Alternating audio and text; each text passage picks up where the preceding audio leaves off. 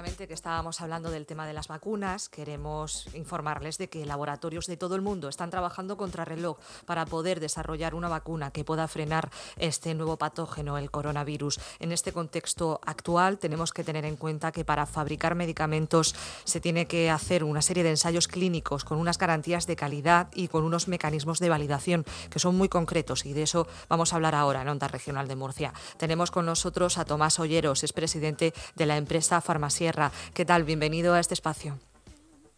Buenos días, encantado. Muchísimas gracias por atendernos. Eh, queríamos hablar con usted de esos procesos necesarios para poder validar una vacuna. Eh, coméntenos un poco cómo funcionan los tiempos en este caso. Nos hablan de varios años para poder tener una vacuna que sea eficaz y también segura. Efectivamente, eh, los ensayos eh, que hay que realizar con una vacuna son largos para verificar pues, que es eficaz, que es segura, que no va a tener eh, o, que va a tener unos efectos secundarios controlados. Pero además de, hacer este ensayo, es fundamental que ese medicamento sea preparado de acuerdo a unas normas. Eso es lo que nos permite asegurar que la vacuna o el medicamento que se vaya a utilizar, ese medicamento de investigación, va a cumplir con los requisitos adecuados para poderse utilizar. En este sentido, pues hay que tener en cuenta una serie de, requisitos y de pasos para eh, poder fabricar esa medicación. ¿De qué pasos estamos hablando? Bueno, lo primero eh, es que hay que tener una certificación adecuada para lo que se llaman eh, productos medicinales de investigación. En inglés son los Investigational Medicinal Products. Esto significa que hay que tener una certificación que tenga validez internacional.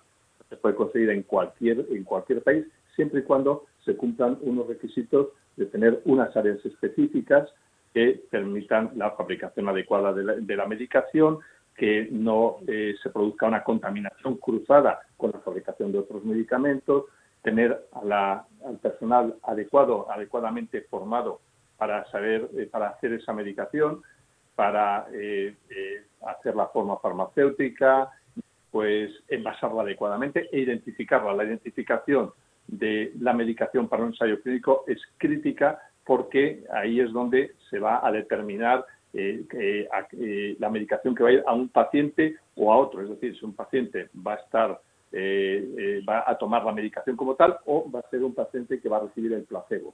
En estos momentos, dependiendo del ensayo clínico, se tiene que ver si eh, ese, ese eh, paciente es el adecuado para tomar la, medicación o no.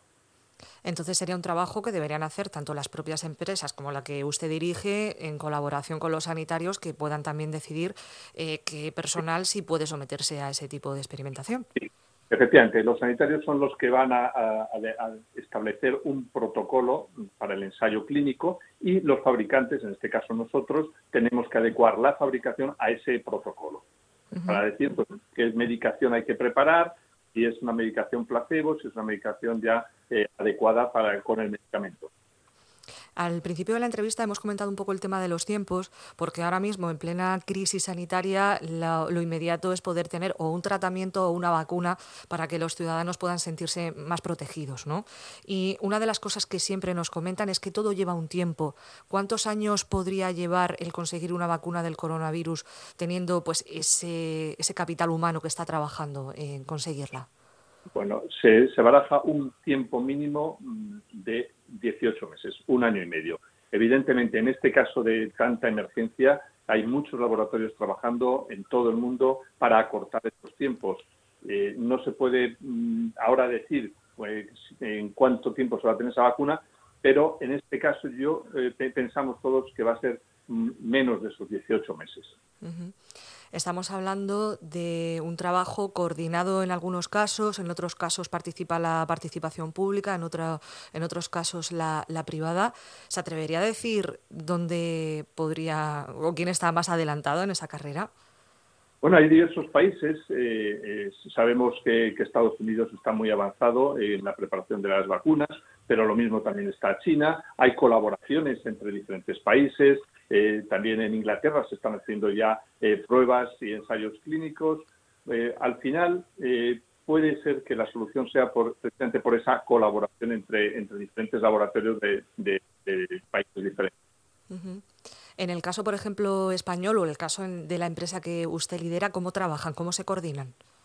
Bueno, nosotros nos coordinamos precisamente con los que diseñan ese protocolo eh, para el ensayo clínico.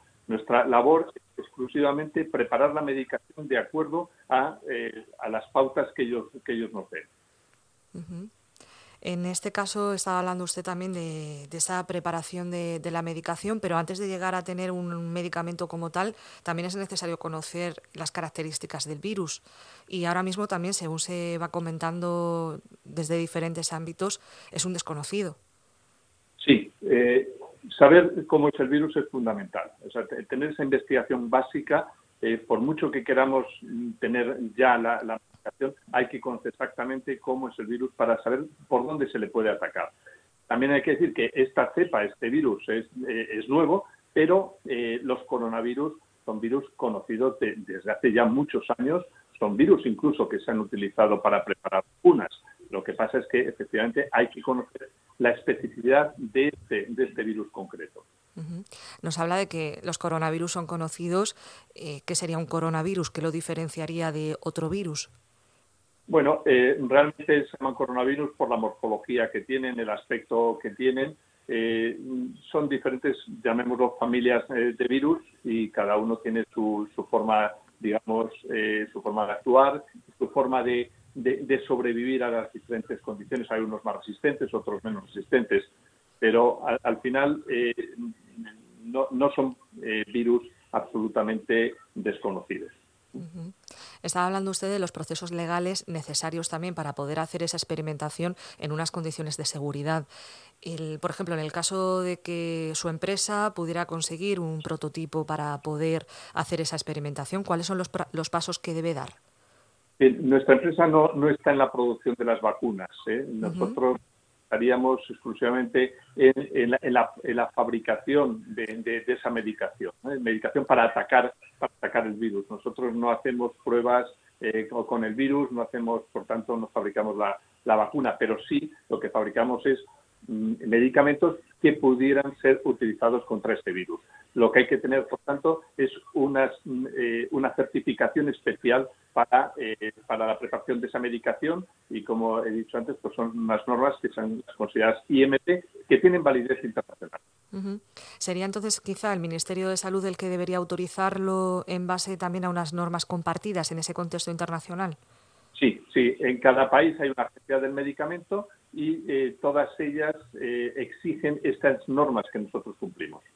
Y en el caso de que un país eh, o una empresa, dependiendo quién estuviera liderando esa investigación, consiguiera esa vacuna, para poder dar ese paso y poder llegar a empresas como la de ustedes, que serían las que fabrican ese medicamento, ¿en base a qué criterio se hace? Uno de los temores es que lo pueda adquirir un país determinado. ¿Se debería compartir ese conocimiento? ¿Legalmente se puede hacer? Se va a compartir. No hay ninguna duda de que se va a compartir ese conocimiento Hoy, si hablamos de globalización, es precisamente la ciencia lo que está globalizada. Los conocimientos son automáticamente conocidos en todos los países. De hecho, cualquier ensayo clínico que se esté haciendo en el mundo es transparente, tiene que estar declarado y, por tanto, eh, eh, se tiene acceso al conocimiento de cómo se va desarrollando esa investigación. Eh, ¿Se atrevería a decirnos el número de empresas o equipos de investigación que están trabajando o es tan amplio que es complicado de cuantificar? Realmente es, difícil, es decir, hay muchas empresas que han declarado que están haciendo esas, eh, digamos, públicamente me refiero, pues en prensa, haciendo sus ensayos, pero lo que quien sí sabe todo eso son las agencias del medicamento. Saben perfectamente qué, qué compañías en cada país están haciendo ensayos clínicos, en este caso concreto, eh, en el tema del coronavirus. Hemos estado hablando con Tomás Olleros, es presidente de la empresa Farmasierra. Hemos hablado de esos protocolos y esos pasos que hay que hacer para que se pueda aprobar con seguridad y eficacia un medicamento o, en este caso, una vacuna de la que estábamos hablando, la del coronavirus. Muchísimas gracias por atendernos. Muchas gracias. Buenos días.